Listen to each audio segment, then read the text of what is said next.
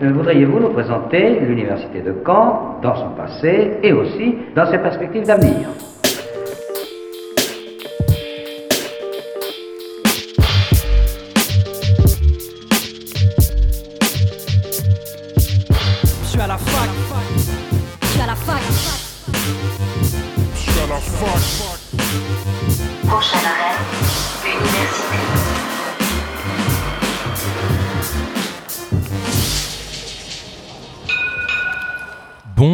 Toutes et à tous, bienvenue dans Fact News sur Radio Phoenix, votre émission hebdomadaire d'actualité étudiante.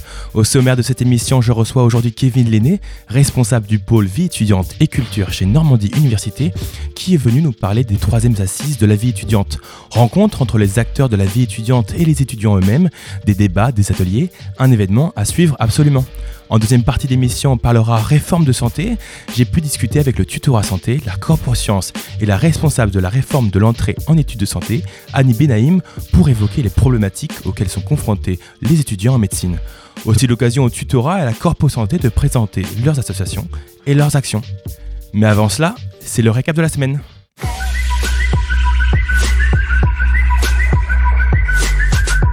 Parlons énergie pour commencer. C'est un fil rouge de cette année scolaire et une problématique que les universités surveillent de près.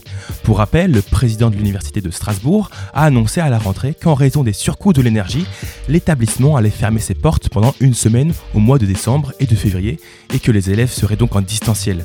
Du côté de l'université de Caen, pas une fermeture mais une inquiétude du président, Lamri Adoui, que nous avons reçu fin septembre concernant le financement des coûts de l'énergie. Pour cela, le gouvernement a annoncé la semaine, dernière une aide pour les établissements d'enseignement supérieur. La ministre Sylvie Retailleau évoque une enveloppe de 275 millions d'euros en 2023 pour accompagner les universités, les organismes de recherche ainsi que pour les CROUS en difficulté. On suivra de près cette problématique de l'énergie tout au long de l'année scolaire. Continuons sur les aides mises en place par le gouvernement, cette fois-ci pour les étudiants. Le président Emmanuel Macron, interrogé la semaine dernière sur le plateau de France 2 pour leur nouvelle émission L'événement, a annoncé de nouvelles aides pour les étudiants en difficulté. Un meilleur accompagnement, un, renfor- un renforcement des dispositifs d'aide pour les jeunes, promet-il. Cependant, du côté du ministère de l'Enseignement supérieur, les promesses sont plus modestes, voire inexistantes. Aujourd'hui, aucune annonce sur de nouvelles aides est prévue ou sur un meilleur accompagnement des élèves du supérieur. La situation financière des étudiants est pourtant inquiétante. Selon une étude de Linky, association qui lutte contre les gaspillages alimentaires, un étudiant sur deux saute des repas et s'astreigne à acheter de la viande. Une alimentation déséquilibrée qui peut clairement nuire à leur santé. Le gouvernement a cependant annoncé travailler sur une réforme des bourses pour 2023. Pas de date précise ni de solution prévue pour l'instant. Un nouveau modèle mieux adapté aux besoins des étudiants et qui pourrait permettre de toucher d'autres profils. Ce sont les mots de la ministre Sylvie Retailleau concernant cette potentielle future réforme. Vous avez un devoir, une dissertation à rendre pour demain et vous êtes en retard, complètement perdu, eh bien, l'intelligence artificielle pourrait bien devenir votre meilleur ami. En tout cas, les élèves anglo-saxons sont très intéressés par le dispositif. La raison est simple, pas de plagiat, des textes totalement uniques et qui ne peuvent pas être retrouvés sur Internet. Cette intelligence artificielle a permis plusieurs choses.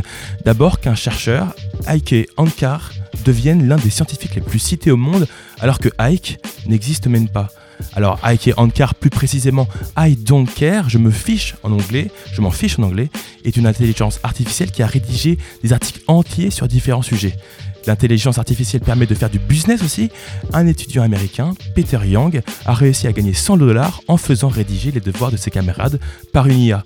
Ce nouvel outil n'est clairement pas au goût des professeurs qui, qui s'indignent de cette pratique et qui freinent l'apprentissage de leurs élèves. Pour l'instant en France, pas encore d'IA qui peut rédiger des articles en français. Affaire à suivre.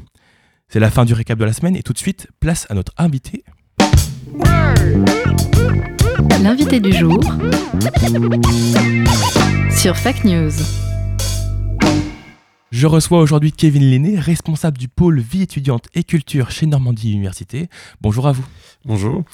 Alors Normandie Univers- Université qui organise cette année le, le 8 novembre les troisièmes assises de la vie universitaire. Avant de parler de ces rencontres, euh, peut-être un point sur ce qu'est Normandie Université, euh, un organisme qui est trop peu connu à l'université de Caen. Oui, alors nous sommes la, la commu, euh, la communauté d'universités et d'établissements. Euh, parmi nos, établissements membres, donc il y a l'université de Caen-Normandie, l'université de Le Havre-Normandie, l'université de Rouen-Normandie, l'ENSI Caen, l'ENSA Rouen, qui est l'école d'architecture, et puis l'INSA Rouen. On a aussi des établissements associés euh, et on a pour objectif, Normandie Université a pour objectif de euh, euh, coordonner euh, un certain nombre d'actions sur des euh, domaines divers euh, pour l'enseignement supérieur et la recherche en Normandie. Et parmi ces projets, il y a donc ces assises de la vie étudiante qui vont permettre de faire dialoguer pardon, les différents acteurs de la vie étudiante, justement. Euh, D'abord, comment est né ce projet? Alors, ce projet, euh, ces, premières, les premières assises euh, ont eu lieu en 2016.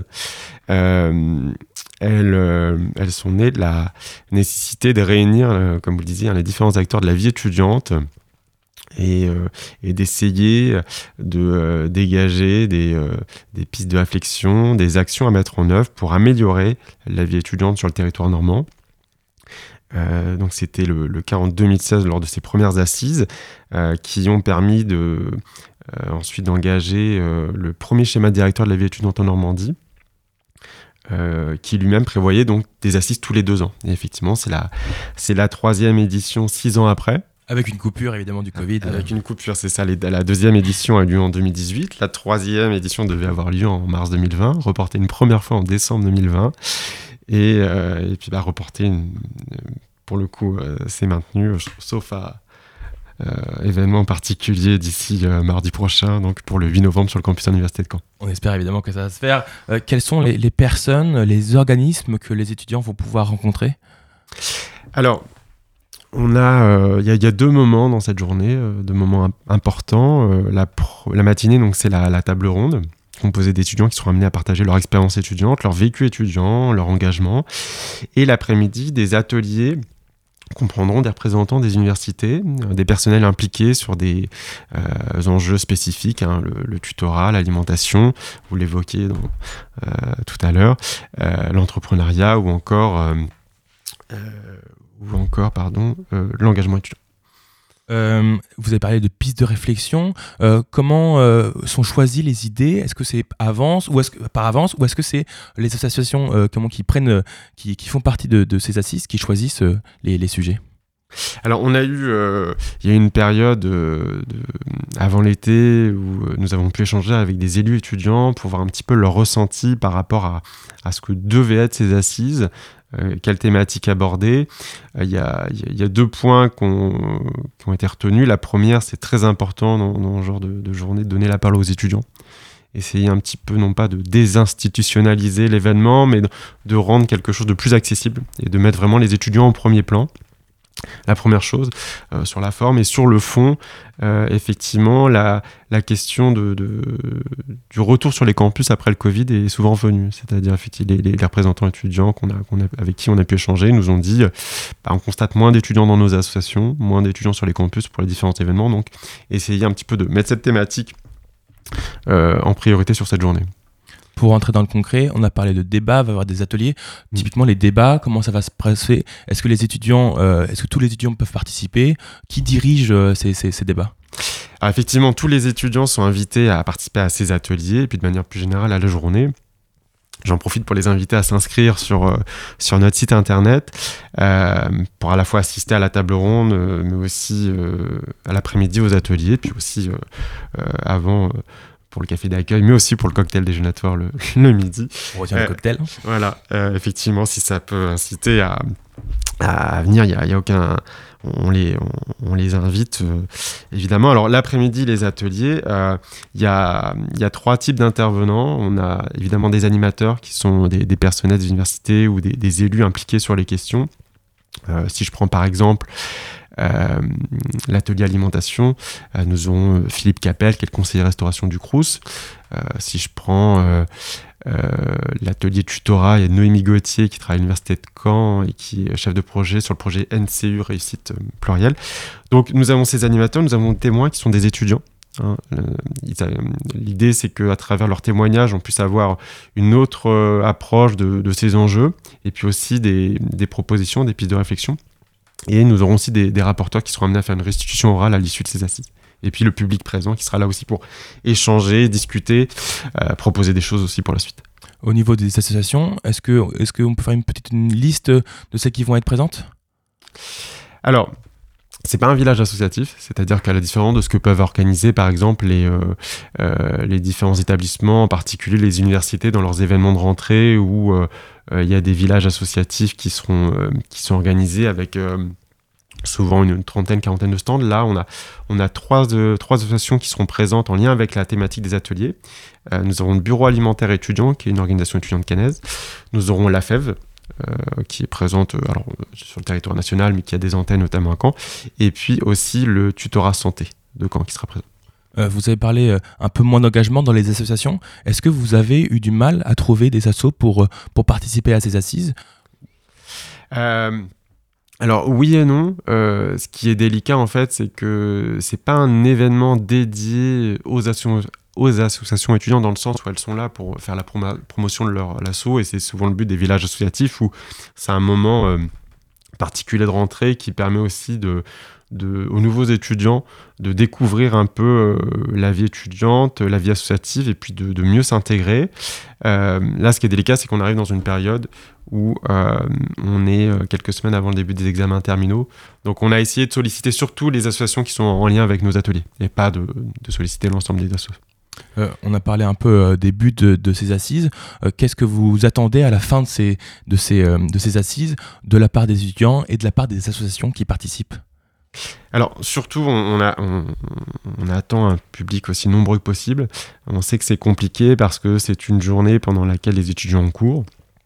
Euh, c'est un événement aussi qui est d'une certaine manière difficile à vendre par son intitulé. C'est vrai que c'est les, assises de la vie étudiante, c'est euh, un, intitulé d'événement qui ne parle pas forcément aux étudiants. Donc, parce que pour les étudiants qui nous écoutent, euh, moi, je vous invite à venir d'une part parce qu'il y aura une table ronde très intéressante le matin euh, d'étudiants qui, qui sont en troisième, quatrième, cinquième année, voire plus, et qui ont, un certain recul pour évoquer euh, la vie étudiante de manière générale, mais surtout la leur, et, surtout d'apporter un, témoignage concret. Et même chose pour, pour l'après-midi à travers les, étudiants présents. Euh, je pense que l'objectif, c'est effectivement de... Premier, c'est de réunir les acteurs de la vie étudiante, et puis deux, surtout, euh, pouvoir dégager des, des, propositions, des pistes de réflexion qui permettent d'améliorer la vie étudiante. Alors, il faut rester modeste hein, sur, les, sur les objectifs parce que c'est pas pas un événement, en tout cas une journée de réflexion, des ateliers de réflexion qui permettent de, de changer les choses, mais parfois sur des détails, on peut mieux prendre en compte une, une problématique et y apporter des réponses concrètes. Euh, Des solutions qui sont envisagées. Euh, parlons un peu des, des précédentes, euh, précédentes assises. Mm. Comment ça s'était passé? Est-ce qu'il y avait eu des, des bons retours? Alors, les premières assises en, en 2016, il y avait, euh, il y avait eu une- un, enthousiasme particulier parce que c'était les premières. Il y avait eu l'idée quand même de, de, de- à travers le schéma directeur de la vie étudiante qui, qui suivra de, de mobiliser toute la communauté euh, étudiante à travers, euh, euh, à travers les associations, les différents personnels. J'en profite sur ce schéma directeur de la vie étudiante qui est un, document euh, euh, essentiel pour, euh, pour l'établissement comme pour la commune Normandie Université. Euh, elle avait dans ses mesures un outil que j'incite tous- les étudiants à, télécharger, c'est l'application Normandie Université en poche. J'en- profite parce que c'est aujourd'hui un, outil incontournable pour les étudiants, pour l'accès à leur emploi du temps, les informations de la vie étudiante, la messagerie. Parenthèse fermée sur le, le SDVE. Et les deuxièmes assises en 2018 avaient permis elle, de euh, s'attacher à quelques thématiques en particulier. Je pense aux régimes spéciaux d'études euh, et à l'insertion professionnelle notamment. Régimes spéciaux d'études, hein, juste pour expliquer rapidement, ce sont les, différents statuts que des étudiants ont, hein, les salariés, les engagés dans les, dans les associations, euh, les, les étudiants chargés de famille, etc., etc., qui bénéficient, qui peuvent bénéficier d'aménagements dans le cadre de leurs études. Juste pour question un peu pratique, où est-ce que ça va se dérouler Quel horaire et comment s'inscrire Alors, pour s'inscrire, donc le site de Normandie Université, vous avez dans, le, euh, dans les actualités euh, l'événement mentionné, donc juste à cliquer, prendre connaissance du programme, des différents intervenants sur les, la table ronde comme les ateliers. Euh, pour les étudiants qui viendraient de, du Havre et de Rouen, on a des cars mis à disposition le matin. L'événement commence à 9h45 par un café d'accueil. Ensuite, à 10h, nous avons des allocutions. La table ronde commence à 10h30, euh, à peu près jusqu'à midi, en Ola Magna, puis en Amphidore. Euh, J'ai oublié cette information. Donc, la table ronde se déroule en Amphidore, donc sur le campus de l'Université de Caen-Normandie. Euh, et les ateliers se déroulent dans quatre salles différentes. Donc ça, ça sera indiqué sur notre site internet. Donc j'invite à, à consulter. Puis la clôture aura lieu en Amphidore. Merci beaucoup, Kevin Lenné. N'hésitez pas à vous inscrire et à participer à cette rencontre, encore une fois, le 8 novembre à l'Amphi Pierre d'Or et au La Magna au Campus 1. Bonne journée à vous. Merci beaucoup. Au revoir. Avant de continuer, je vous propose de faire une petite pause musicale en écoutant ensemble Waiting Room de Ice Girl sur Radio Phoenix. I was away when I heard the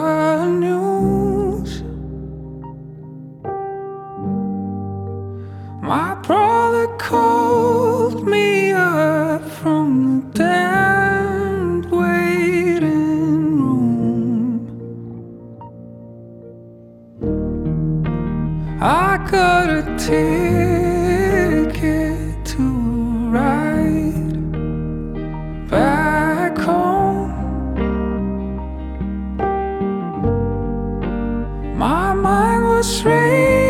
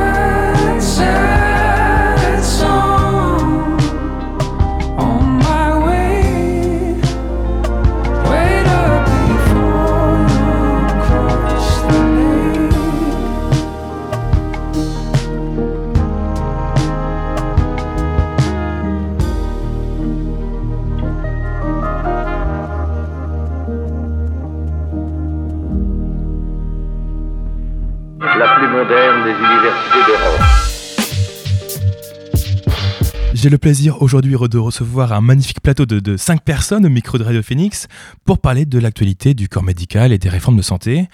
Je reçois la responsable de la réforme de l'entrée en santé à l'université de Caen, Annie Benaïm. Bonjour. Bonjour. Je reçois aussi à, à ma gauche des représentants de l'ANEF, l'Association nationale des étudiants en médecine en France et de la Corpo Santé, avec Marc-Antoine et Constance. Bonjour à tous les deux. Bonjour à tous et à toutes. Bonjour. Et enfin, en face de moi, le tutorat santé de Caen avec Pauline et Ludivine. Bonjour à toutes les deux. Bonjour. Bonjour. On va rentrer dans le vif du sujet avec la réforme de l'entrée en études de santé dont vous êtes responsable, Madame Benaïm. Avant de commencer, est-ce qu'on peut revenir à la base, euh, rappeler ce, qui, ce que contient cette réforme avec la création donc, de deux filières, PASS et LAS, et expliquer concrètement la différence entre euh, ces deux cursus? Donc avant, c'était la PACES, ce que tout le monde connaissait. Donc une année de concours intensif avec euh, vraiment une charge de cours énorme et euh, dont les étudiants ne sortaient pas vraiment indemnes généralement, même ceux qui étaient reçus. Et donc, euh, donc tout ça a été modifié à la rentrée 2020 où finalement il y a eu deux filières qui ont été mises en place. L'on appelle le PASS, ce qui est l'équivalent finalement au niveau du programme à la PACES. Mais la différence avec la PACES, c'est que d'une part, on ne peut pas redoubler un pass. Et d'autre part, au sein de ce pass, il y a une unité d'enseignement du senteur qui peut être du droit, qui peut être de la biologie, de la chimie, de la physique, des maths, peu importe. Ce qui fait que l'étudiant, s'il ne réussit pas en passe, il peut pas redoubler, mais il va passer en deuxième année de cette mineure disciplinaire. Et euh, si donc il n'a pas été reçu, il euh, passe en deuxième année de cette mineure disciplinaire, et en deuxième année de cette mineure disciplinaire, en deuxième année de droit ou de bio ou de chimie, il va Cette mineure, elle devient une majeure du coup? Voilà. Et il passe en deuxième année avec les autres étudiants qui étaient euh, en première année de licence. Il passe dans cette deuxième année de licence et là, il pourra repostuler. Et Ouais. concrètement, quelles sont les conditions d'entrée pour, euh, pour aller dans les. Dans, c'est ce qu'on appelle MMOPK, les filières MMOPK MMOP. MMOP. La réforme con- concerne les filières médicales, médecine, maïotique, c'est-à-dire sage-femme, odontologie, dentaire et pharmacie. Kiné, c'est une profession paramédicale, mais dans beaucoup d'universités, on l'a rajouté à MMOP. Le plus euh, de, de ces réformes, c'est qu'en plus, il n'y a pas de, de redoublement. Ça permet un peu un soulagement pour les, pour les élèves. Oui, ils passent, ils progressent. Il faut qu'ils aient 10 de moyenne, hein, autrement ils peuvent pas passer en deuxième année, mais ça c'est comme dans une licence. Et donc, euh, ils peuvent, euh, s'ils sont, ils sont pas reçus en santé, mais qu'ils ont 10 de moyenne, ils progressent. Dans une université, quand il y a un pass, obligatoirement à côté, il doit y avoir aussi des LAS, des licences accès santé. Et là, c'est l'inverse. Au sein d'une licence accès santé qui peut être une licence à quand il y a 10 licences, 11 licences accès santé, il y a 100 heures, cette fois, de- d'enseignement de santé, c'est-à-dire de biologie essentiellement, d'enseignement de biologie. Et donc, euh, nous, à Caen, euh, on a intégré ce que l'on appelle la mineure santé, on l'a intégré à la licence. C'est pas vrai pour toutes les universités. Et donc, euh, quand il y a un pass, obligatoirement, il y a au moins une LAS à côté. À Caen, on a fait le choix de ne pas proposer de pass et on ne propose que des LAS. Pourquoi? Parce que on a estimé dès le départ que euh, le pass était en- entre guillemets une impasse, dans le sens où l'étudiant qui ne rentre pas en santé va passer en deuxième année. Par exemple, il a suivi la mineure disciplinaire de maths, il va passer en deuxième année de licence de maths, et là, il va pouvoir repostuler. Mais il va être en compétition avec des étudiants qui, eux, en première année de licence de maths, auront fait 500 heures de maths.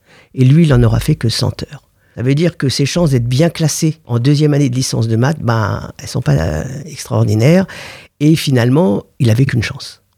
Est-ce que ça peut pas créer justement un problème contraire? C'est-à-dire que quand il y a une filière de passe, on suit plus d'heures de santé, et quand les LAS et le pass se retrouvent ensemble, bah finalement, il y en a qui ont plus d'heures de santé Alors, que d'autres? Ça, c'est c'est- c'est vrai.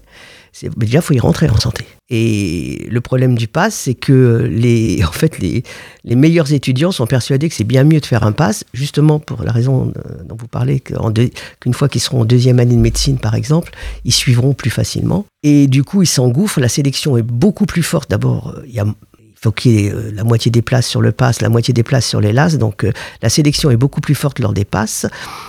En effet, les étudiants qui vont arriver en deuxième année auront un socle en biologie plus important, mais pour l'instant, il n'a pas été démontré que ce socle de biologie plus important soit vraiment nécessaire à poursuivre des études, notamment, mettons en médecine, des études médicales. hein. Pas du tout. On fait une remise à niveau, bien évidemment, mais il n'empêche que les étudiants euh, suivent parfaitement. Et la preuve, c'est que euh, nous, on a fait des statistiques entre 2018, l'année 2018-2019, donc avant le confinement, 2018-2019 et les résultats de l'année dernière, on a exactement les mêmes résultats. On a le même taux de redoublement, on a les mêmes résultats. Donc ça prouve que ces étudiants-là, ils sont tout à fait armés pour suivre en deuxième année de médecine. Et c'est vrai aussi en pharmacie, c'est vrai aussi en sage-femme. Euh, Vous avez parlé euh, de la charge de travail en PACES. Est-ce que c'est euh, la seule raison pour laquelle on a supprimé cette réforme et pour on est passé à LAS ou, ou PASS Ou est-ce qu'il y avait d'autres raisons?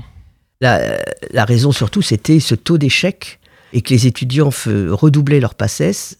Et au final, il y avait quand même que 30% des étudiants qui euh, rentraient dans les métiers de la santé et laissaient sur le carreau euh, des étudiants qui n'avaient rien, qui devaient repartir en première année de quelque chose. Donc le but de la réforme, c'était de les faire progresser. Que les étudiants, même s'ils ne rentraient pas en santé, avancent dans leurs études. C'était ça le but. Et on a vu, nous, des étudiants à Caen qui euh, étaient même reçus en santé et qui préfèrent rester dans leur licence. Ils ont découvert un- une licence et ils préfèrent continuer dans leur licence. Justement, votre avis, Ludivine et Pauline, euh, vous êtes en filière LAS.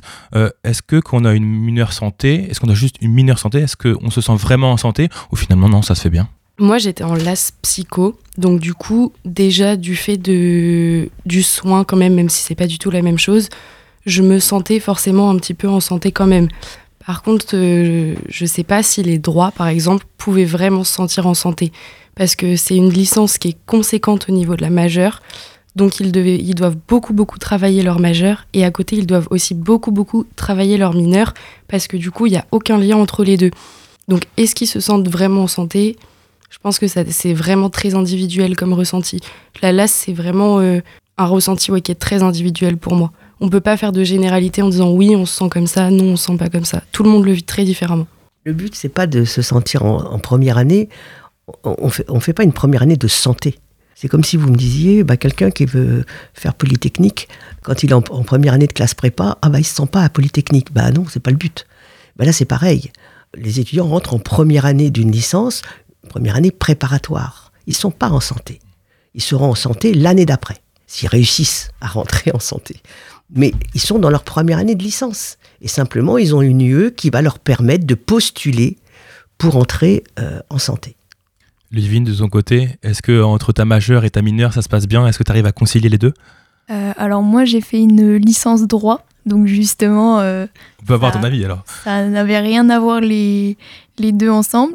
Mais euh, moi je voyais plus ça comme par exemple au lycée on avait tant de matières, bah, pour moi c'était deux matières différentes et je travaillais les deux à fond pour pouvoir réussir justement. Je me sentais pas plus en droit ou plus en santé.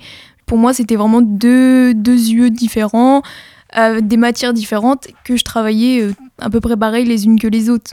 Je me sentais pas plus d'un côté ou plus de l'autre. Est-ce que tu penses que ça peut, même, même si tu peux fusionner ta, ta majeure et ta mineure, faire du droit en santé, c'est deux choses un peu.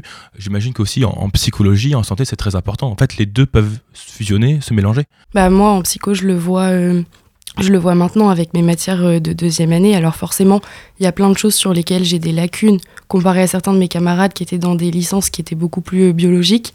Mais euh, sur euh, plein plein de choses je, je vois que ça m'a énormément servi de faire psycho. Et je relis plein de notions que j'ai vues en psycho maintenant en médecine. Donc c'est pour moi c'était super Au niveau euh, du bilan de, de cette réforme, Madame Benaïm, euh, pas trop de problèmes, pas trop de difficultés, euh, ou au contraire, on l'espère, hein, tout se passe bien, la réforme est très bien accueillie par les étudiants. Non, en fait, les, les problèmes, enfin moi je trouve qu'à Caen, est- ça se passe bien, mais disons que ça se passe mieux qu'ailleurs. En fait, là où ça se passe pas bien, c'est quand coexistent un pass et l'hélas ensemble. C'est là que c'est difficile, parce que euh, beaucoup d'universités n'ont pas vraiment joué le jeu, et ils ont mis qu'une seule licence, voire deux licences à côté du pass, des licences dans lesquelles il va y avoir 50% des places. Donc c'est compliqué, donc bien évidemment que euh, c'est plus facile quand on est en licence dans ces, dans ces cas-là, que du coup ça pose des problèmes en deuxième année, etc. etc. Quand coexiste un pass et des LAS, c'est plus compliqué. Quand il y a que des LAS comme à Strasbourg ou comme ici, ben ma foi, euh, ça se passe pas si mal que ça. euh, que finalement les résultats, nous en deuxième année, en santé, on est très content de, des étudiants qu'on récupère.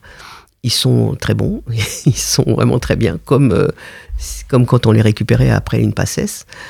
Et là, l'intérêt, c'est que ben, ceux qui, par malheur, ne peuvent pas rentrer, ben, ils continuent et euh, ils sont pas laissés sur le carreau. Voilà. Après, c'est vrai que dans beaucoup d'universités, ça se passe pas bien parce que voilà la coexistence du pass et du LAS, et puis des étudiants qui ont fait un pass, qui ne sont pas reçus, qui passent en deuxième année de leur d'une licence et qui se retrouvent un peu le bec dans l'eau dans une licence qui les intéresse pas obligatoirement parce qu'ils n'avaient pas trop le choix au niveau euh, du pass de, de choisir la mineure disciplinaire.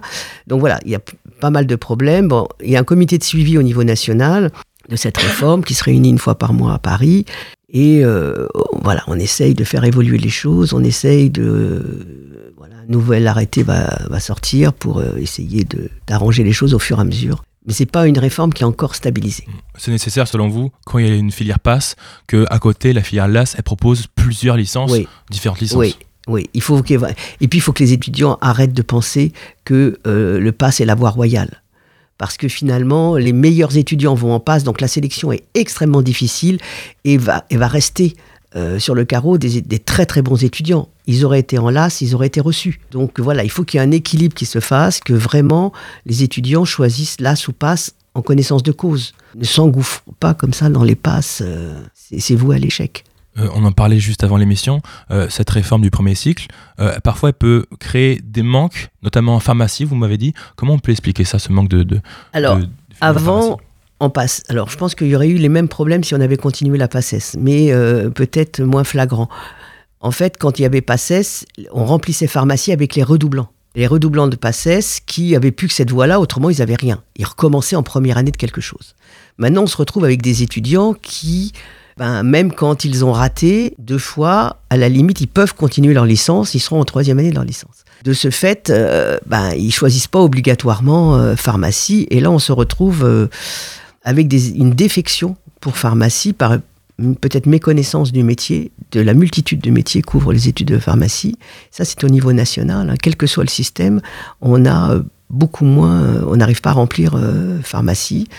On ne sait pas trop pourquoi encore. Et bon, on espère que cette année, ça va un peu bouger, puisque il y a des étudiants qui arrivent en troisième année. Donc après, s'ils prennent pas pharmacie, ben, ils, ils iront pas en santé. Ils continueront en master dans leur licence. C'est peut-être ce qu'ils vont choisir d'ailleurs. C'est vrai que c'est un problème, mais c'est pas dû à la réforme. C'est, on le sentait déjà avant. Voilà, une, une réforme encore à stabiliser. Oui. Faisons une petite pause musicale avant de continuer. Je vous propose d'écouter Lee Fields, Tout Job sur Radio Phoenix.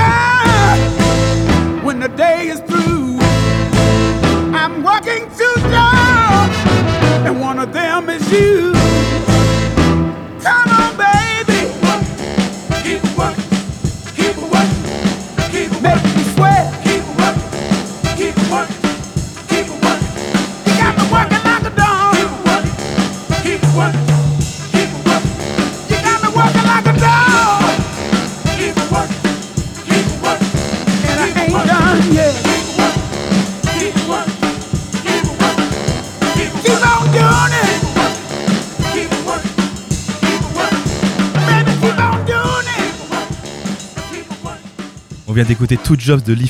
Vous êtes toujours sur Radio Phoenix et vous écoutez Fact News. Je me tourne maintenant vers la Corpo Santé et l'ANEMF euh, avec Constance et Marc-Antoine pour évoquer la R2C, la R3C. Qu'est-ce que c'est? C'est la réforme des études du deuxième cycle et du troisième cycle. Commençons un peu peut-être par la réforme du deuxième cycle. Pour les personnes qui nous écoutent, euh, est-ce que vous pouvez présenter un peu ce que c'est? Alors le, le deuxième cycle des études de médecine, c'est euh, alors le, le premier cycle est vraiment centré autour de la première et la troisième année, c'est vraiment très théorique, même s'il y a, y a quelques stages en pratique euh, au cours de ces années-là, mais à partir du deuxième cycle, on passe sur euh, globalement du mi-temps à l'hôpital et du mi-temps à la fac. ce qui est assez intéressant dans, dans, ce deuxième cycle et dans la réforme du deuxième cycle, c'est de laisser une part à la pratique qui est beaucoup plus importante. Euh, la sixième année aujourd'hui de médecine est faite uniquement à l'hôpital ou en stage chez un médecin généraliste. Et globalement, euh, ce, ce côté-là est, très intéressant. Euh, pour cette réforme-là, bien qu'il y ait quelques soucis encore. Pour ce qui est du, troisième cycle, c'est une quatrième année de, une quatrième année de, renforcement pour les étudiants en médecine généraliste. Concrètement, cette année, comment ça va se passer? Quels sont, quels sont voilà, les, les débouchés? C'est encore, euh, c'est encore très, très neuf cette quatrième année de médecine générale puisque ça vient tout juste euh, de, d'être acté et encore c'est pas totalement terminé. Euh, c'était le seul, le seul on appelle ça DES, mais c'est la seule spécialité qui n'avait pas de quatrième année de consolidation. C'est pour ça qu'ils ont voulu la, la mettre en place. Après, les problèmes qu'on a actuellement et ce pourquoi il y a eu la, la manifestation ce, lundi euh, 31 octobre, c'est euh, pour les mesures euh, coercitives que euh, l'État veut, mettre en place. Euh, alors la coercition, c'est quoi? Oui, alors il faut, il faut, revenir, euh, il faut revenir un peu plus loin dans, l'historique quand on, parle de ces sujets-là. Euh, le numerus clausus qui existait avant avec la PACES et qui disait qu'il y avait euh, un certain nombre de médecins maximum qui étaient formés par an euh, pour les études de médecine date des années 80, à une époque où il y avait une grosse crise pétrolière et la sécurité sociale était au plus mal et on avait instauré ce numerus clausus justement pour ces raisons-là. Aujourd'hui, le numerus clausus, il y a quelques années, a, sauté, mais en fait, l'erreur est date d'il y a 30 ans. C'est-à-dire qu'on avait le, le baby boom et donc on aurait pu prévoir il y a 30 ans, euh, même il y a 40 ans, que en fait ces populations allaient vieillir, que la population française allait augmenter de taille et que donc on aurait besoin de plus de médecins. Aujourd'hui, on est dans un creux générationnel où à la fois il n'y a pas assez de médecins dans des zones sous-denses. Il faut savoir que 76% du territoire français est une zone sous-dense en termes de médecins et qu'en Basse-Normandie, il y a uniquement Caen et Granville qui sont, où il y a suffisamment de médecins, globalement. Donc ce, souci-là des, zones sous-denses, c'est un problème qui date d'il y a longtemps. Et euh, en fait, c'est pas qu'il n'y a pas uniquement de médecins, c'est qu'il n'y a pas de médecins formateurs dans cette zone-là. C'est-à-dire que la quatrième année de médecine générale, telle qu'elle est proposée par le gouvernement, implique que euh, on va aller dans des zones sous-denses en ambulatoire, c'est-à-dire chez un médecin généraliste, en étant payé aux alentours de 1800-1900 euros à bac plus 10. Ça, c'est pas acceptable parce qu'il n'y a pas assez d'encadrants. Aujourd'hui, euh, on estime qu'il y a environ 12 000 mètres de stage universitaire, ce qui est très très peu. Ça va augmenter à 15 000 d'après les, d'après ce que nous dit le, ministre Braun. Mais encore une fois, on n'est pas sûr que ces maîtres de stage universitaires soient créés. Ces maîtres de stage universitaires, c'est des internes qui sortent de formation, qui passent direct maître de stage parce qu'on n'en a pas. Et on recrute bah, les gens qui sont un minimum compétents, mais encore une fois, ça va pas. Donc voilà, pour les raisons pour lesquelles on manifeste, il y a une autre... Euh, il y a une autre chose qui existe dans la coercition, c'est-à-dire d'obliger les médecins à aller s'installer en zone sous-dense. C'est euh, quelque chose qui est passé dans le, dans le projet de loi de financement de la sécurité sociale, PLFSS, et qui en fait dit que on va faire une expérimentation dans certains départements pendant trois ans. Les médecins généralistes et spécialistes, on pourra les envoyer au plaisir dans une zone sous-dense en mode euh, bah, vous allez vous installer là. Enfin, imaginez, vous, vous, avez, vous avez 30 ans, euh, vous commencez à vous installer. Comme les euh, enseignants comme les enseignants certes, mais, mais les enseignants ils sont pas à bac plus 10, pas forcément tous, ça dépend, le CAPES et tout. Et la mission de service public est pas la même pour un, pour un médecin et pour, pour un enseignant. Euh, en fait, la, problématique, la problématique de la coercition, c'est que on estime que un médecin a certains devoirs de service public, mais ça doit pas se faire au, au détriment d'une formation. Euh, juste pour vous, vous, citer quelques chiffres, et trigger warning, on va parler de, de sujets un peu, un peu compliqués. Euh, une étude de la NEMF qui date de 2021 euh, qui disait que 39% euh, des étudiants euh, ont des symptômes, des symptômes dépressifs, 19% avaient déjà eu des idées suicidaires dans la dernière année, et euh, environ deux tiers ont des syndromes anxieux. Tout ça pour dire que les étudiants vivent mal, euh, nous dans notre université et je mets pas du tout en cause la fac sur ces sujets-là. C'est des problèmes qui sont beaucoup plus globaux, de textes que le gouvernement a pas encore sortis, de, de mise en place qui sont encore flous parce que les textes sont flous.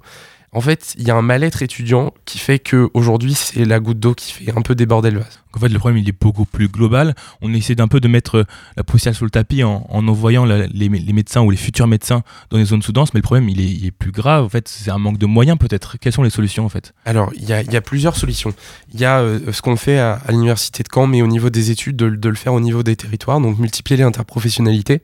Aujourd'hui, un pharmacien, il est capable de faire, euh, de faire une injection d'un vaccin, ou il est capable de, décerner des certificats qui prennent du temps, euh, du temps médical aux, aux médecins qui sont dans ces zones-là.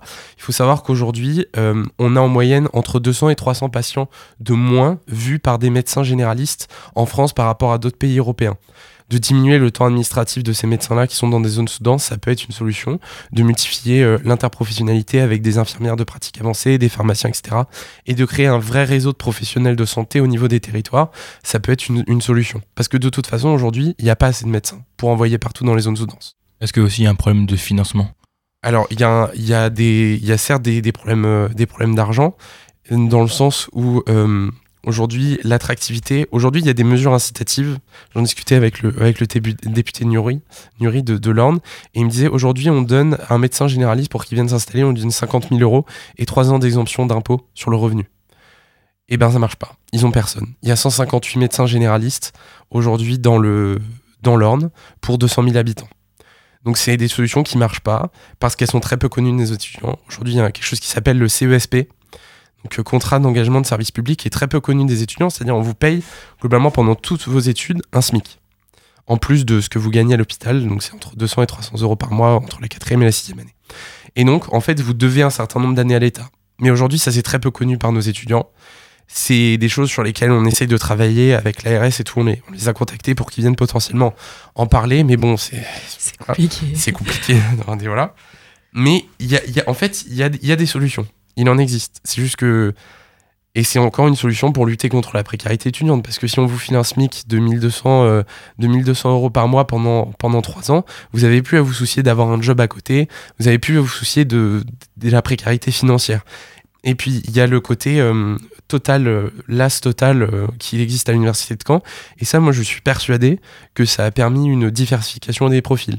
Des gens qui viennent de un peu plus partout dans la basse Normandie et qui, justement, vont avoir envie de retourner dans leur territoire.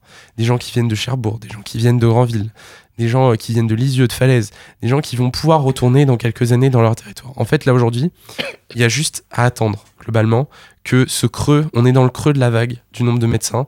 On a beaucoup de médecins généralistes qui vont partir à la retraite dans très peu d'années. Et on est dans le creux de la vague. Vous avez quand même fait euh, entendre vos revendications euh, ce lundi, parce que vous avez organisé une manifestation. Comment ça s'est passé, clairement? Euh, oui, alors on a, organisé la manifestation euh, donc ce lundi après-midi euh, en commun avec, les syndicats d'internes de Caen. Voilà, donc on était devant le, PFRS qui est la fac de, de médecine de Caen et il y avait à peu près euh, 200, entre 250 et, euh, et 300, euh, 300 étudiants. Voilà, il y avait, des médias aussi qui sont venus pour, pour appuyer la la manifestation. On, on sait pas, on espère que ça va pouvoir faire euh, changer les choses, mais c'était su- surtout aussi pour, euh, pour le geste, pour montrer que, que bah, les étudiants ne sont pas, sont pas d'accord avec ce qui se passe euh, en ce moment. Quoi. Ça permet de rendre plus concret les problématiques. Vous avez rencontré des étudiants qui se plaignaient justement de, de, de, de précarité, de peut-être de problèmes psychologiques, et puis aussi de, de peur de leurs études peut-être. J'ai j'ai envie juste de, de vous lire un témoignage euh, du- d'une personne qui, qui est aujourd'hui dans les études de médecine en cinquième année. C'est euh, c'est- quelques mots, mais, mais vous verrez, ils sont assez, euh, assez cruciaux dans, dans la personne euh, qu'on travaille, qu'on traverse. Pardon. Et puis les profs comprennent pas que c'est la première année, qu'on est l'année test, que plein d'externes font exprès de redoubler pour avoir quand même une année en plus, qu'on a peur, que rien n'est abouti et pourtant qu'on fonce. J'ai l'impression de foncer dans un mur, que rien n'est prêt, mais on y va quand même. Pour la première fois de ma vie, je suis allé consulter un psychiatre parce que ça n'allait pas, et je suis pas la seule. C'est triste de voir que pendant la crise Covid, il y avait un sondage sur la santé mentale des étudiants et qu'il en ressortait un pourcentage bien trop conséquent d'étu- d'étudiants ayant eu des pensées sombres. C'est triste de parler à mes amis qui ont l'air super joyeux tout le temps et de les voir craquer. C'est triste d'avoir des amis qui doivent faire le deuil de quelqu'un ou subir des situations atroces mais qui se posent comme question. Mais comment je vais faire pour les études? Je peux pas me reposer, j'ai pas le temps. Bref, là c'est qu'une goutte supplémentaire au déjà trop plein que l'on subit par certains profs, par certains membres de l'administration, par le système, par le gouvernement. Et on subit parce qu'on n'a pas le choix. Et on avance tous dans la même merde. Ce genre de, ce genre de témoignage, j'en reçois euh, environ 2-3 par semaine. d'étudiants qui sont, qui sont à bout, qui sont prêts de craquer. Et l'argument de dire ouais mais les études de médecine ça a toujours été ça, c'est pas un argument qu'on reçoit. Le, des sujets de santé mentale, de violence en stage, la fac de Caen fait beaucoup de, de, choses pour ça. Il y a des commissions contre les violences en stage, il y a du travail qui est fait au niveau du FUMS, au niveau de la santé mentale des étudiants. Il faut aller encore plus loin. Et nous aussi, on est là pour ça. Donc, si jamais vos auditeurs ont, ont des difficultés, il ne faut pas qu'ils hésitent à venir nous parler, on les redirigera vers des organismes compétents au niveau de la fac. Mais, mais voilà. Annie Benaïm, en tant que professeur, je voulais, je voulais juste ajouter que, en effet, les étudiants de cinquième année, ce sont les premiers étudiants qui, qui vont prendre la réforme du, second cycle euh, et du troisième cycle. Donc, en effet, ils ont une grande inquiétude et c'est tout à fait compréhensible parce qu'ils savent pas trop où ils vont. Et le problème, c'est que euh, ben nous non plus. c'est que c'est compliqué et de dire que les scolarités les scolarités se, la scolarité se décarcasse. Moi, je je peux pas admettre qu'on dise la scolarité n'entend pas et tout, c'est pas vrai. La scolarité se décarcasse pour faire marcher les outils, parce que c'est beaucoup d'outils informatiques, etc. Pour faire marcher les outils, pour avancer, pour accompagner les étudiants. Enfin, il faut voir les heures qu'ils font. Enfin, c'est euh, que ce soit euh, responsable ou euh, ceux qui s'occupent du deuxième cycle, vraiment, donc euh, tout le monde est tout à fait conscient que la cinquième année est une année extrêmement difficile cette année, qu'ils prennent en pleine face cette réforme. Et euh, oui, c'est difficile parce que nous-mêmes, euh, c'est un peu compliqué, on apprend au fur et à mesure. Alors oui, cette année de cinquième année est, est compliquée. Après, je suis pas tout à fait d'accord qu'ils font exprès de redoubler parce que il y a des bons taux de réussite aux examens. Donc euh, ça, euh, pour l'instant, ils, ils redoublent pas. Hein. Vous pensez qu'il y a un manque de, de, communication, des réformes par le gouvernement? Il faudrait mieux accompagner les, les services de scolarité? C'est-à-dire que ça a été vite, oui, il faut mieux accompagner que les outils. Il faut voir que ce sont des examens qui se passent euh, au niveau national, qui sont tous les mêmes, c'est sur tablette, etc. Que les outils informatiques, ben, ça avance difficilement, ça marche pas obligatoirement très bien encore. Euh, les examens oraux qui vont être communs sur toute la France également, ben, on est un peu dans l'inconnu. Donc il y a encore beaucoup d'inconnus et c'est vrai que ben, c'est ça qui, qui crée l'incertitude. C'est ça, c'est le fait qu'on avance pas à pas et que nous-mêmes on découvre pas à pas. On avance à tâtons et puis on avance à tâtons même parfois après les études. On sait, euh, pendant la période Covid, euh, c'était vraiment un, débat euh, et parfois un manque de reconnaissance pour les infirmiers, pour les médecins. Quelles sont les solutions, même après les études? C'est une meilleure reconnaissance des médecins, c'est un meilleur salaire, c'est comment, comment on peut faire ça? Alors déjà pour rebondir sur ce que, disait Madame Benaïm, euh, nous en tant qu'étudiants et représentants des étudiants, on se doit vraiment, enfin en tout cas on le ressent comme ça, vraiment d'être acteurs avec euh, les différentes scolarités, les professeurs et tout. On est vraiment dans une démarche où on travaille ensemble. C'est pas parce que on lit des, des, témoignages qui sont qui sont un peu virulents, mais quand on est quand on est à l'extérieur, on voit bien que que la scolarité et la fac fait de son mieux et que le problème est ailleurs. Au niveau de de, de la reconnaissance post études de médecine je dirais que le souci, c'est que les, les médecins aujourd'hui sont considérés comme des gens qui sont plutôt privilégiés et que même si euh, on a des études qui sont longues, des études qui sont difficiles et tout, finalement, après, on s'en sort pas mal. Bon, il y a d'autres problèmes, euh, notamment au niveau de l'hôpital public. Euh, il faut savoir qu'un interne aujourd'hui travaille en moyenne 60 heures par semaine et est payé 1800 euros, donc ça revient en dessous d'un SMIC horaire. donc c'est quand même flagrant de de, de, mépris envers, envers ces gens qui vivent pour l'hôpital public et qui travaillent, oui, 60 heures par semaine pour un salaire de 1800 euros, je le répète, c'est scandaleux. Et en fait, c'est plutôt sur ces plans-là qu'il faudrait travailler, mais pas uniquement sur la profession de médecin, profession aujourd'hui d'infirmière, euh, de, même de sage-femme et tout, ce sont des professions qui sont très peu reconnues. On avait justement en 2020 euh, des applaudissements euh, à la fenêtre et tout à 20h. On voit que ça aujourd'hui c'est dépassé et que le côté corporatiste est, est vite revenu. Mmh. Euh, aujourd'hui, euh, on, est conscient que le médecin de médecin, euh, c'est aussi des privilèges, c'est aussi des rencontres humaines qui sont, qui sont folles, mais c'est aussi des difficultés psychologiques, même après les études, sur des choses qu'on a vécues, etc. Donc, Ouais, on a compris le, le problème est plus global, c'est la psychologie, c'est la reconnaissance. Parlons un peu, un peu de vos associations quand même. C'est pour ça que vous êtes venus. Euh, D'abord avec le tuteur à santé, avec Pauline Ludivine. Le but, c'est d'accompagner des jeunes étudiants en santé dans leur parcours. Euh, concrètement, comment comment ça se fait? Alors, en fait, nous, du coup, avec le tutorat santé, ce qu'on fait, c'est qu'on accompagne tous les LAS. On les accompagne à la fois sur le plan pédagogique, on propose euh, des cours, en fait on, on, retape tous les cours des profs, etc. Ils ont tous les cours à disposition. On fait des examens blancs. On fait des examens blancs toutes les semaines même, qui sont relus par les profs de la fac, profs qui au passage du coup vont faire les examens, donc c'est quand même euh, super top. Euh, on fait des armatures, donc ça c'est des séances où euh, des tuteurs font préparer des sujets, on les envoie au LAS, ils les préparent et ensuite on les corrige avec eux, on leur explique plein de choses, etc. Donc on fait un peu plein plein de choses sur le plan pédagogique. On fait aussi des choses sur le plan du bien-être parce que c'est une année qui est vraiment très très compliquée. Même si c'est plus le numérosus clausus, etc., ça reste quand même Enfin, dans le ressenti, en tout cas, c'est un concours, donc du coup, c'est très compliqué. Donc, on fait plein de petits événements bien-être, on fait des groupes d'échange pour parler avec des gens du coup qui sont dans les filières de santé, etc. On fait des trouve ton binôme pour trouver des gens avec qui travailler. On fait des tu t'amuses, des tu des foules avec du sport, etc. On fait plein de choses.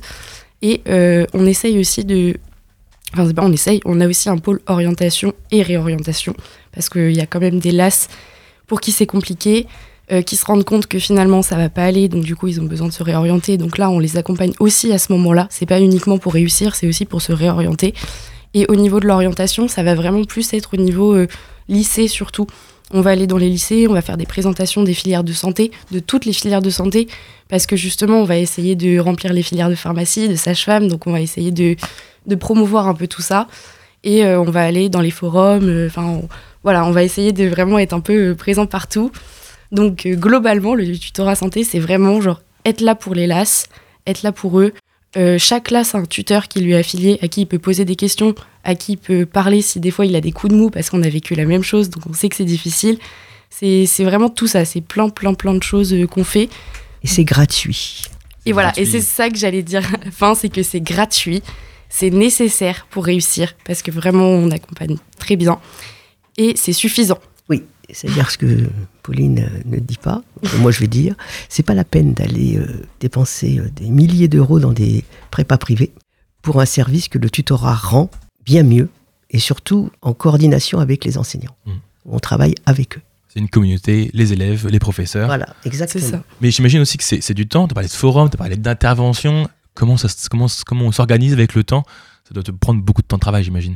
Euh, bah, C'est-à-dire que euh, les tuteurs et co-tuteurs, donc on est une assez grosse équipe, plus d'une centaine, euh, certains vont avoir des postes au sein de l'association qui vont avoir un poste bien défini, ils vont être en charge de faire les, les forums, de contacter les, les organisateurs des forums ou les lycées.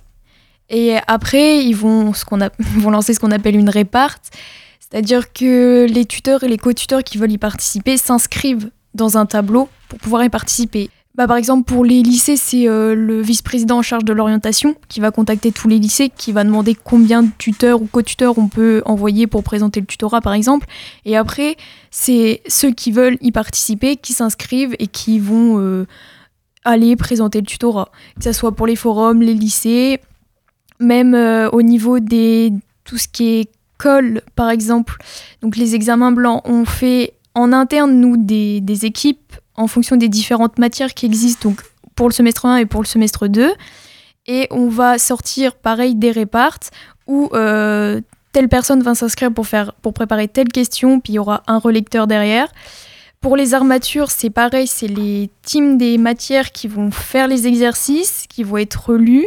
Et après, on va sortir une réparte pour euh, s'inscrire en tant que tuteur et co-tuteur pour les, les corriger les, les, exercices en question avec les premières années, avec les LAS, et répondre à leurs questions si besoin plein de choses super proposées par là. C'est, vous avez tout, euh, tout gratuit. C'est un, un, pack en fait, c'est un pack cadeau là. C'est ça. Je me tourne un peu maintenant vers l'ANEMF, euh, donc euh, l'association des étudiants en médecine en France. Donc l'ANEMF, c'est un regroupement de 38 assos locales des facultés de médecine. Toutes les, toutes les six semaines, un représentant est désigné pour, pour faire un, regroupement et, et, parler des, des, problématiques de médecine. Justement, quelles sont les problématiques que vous allez parler? Je crois qu'il y a un, une réunion demain.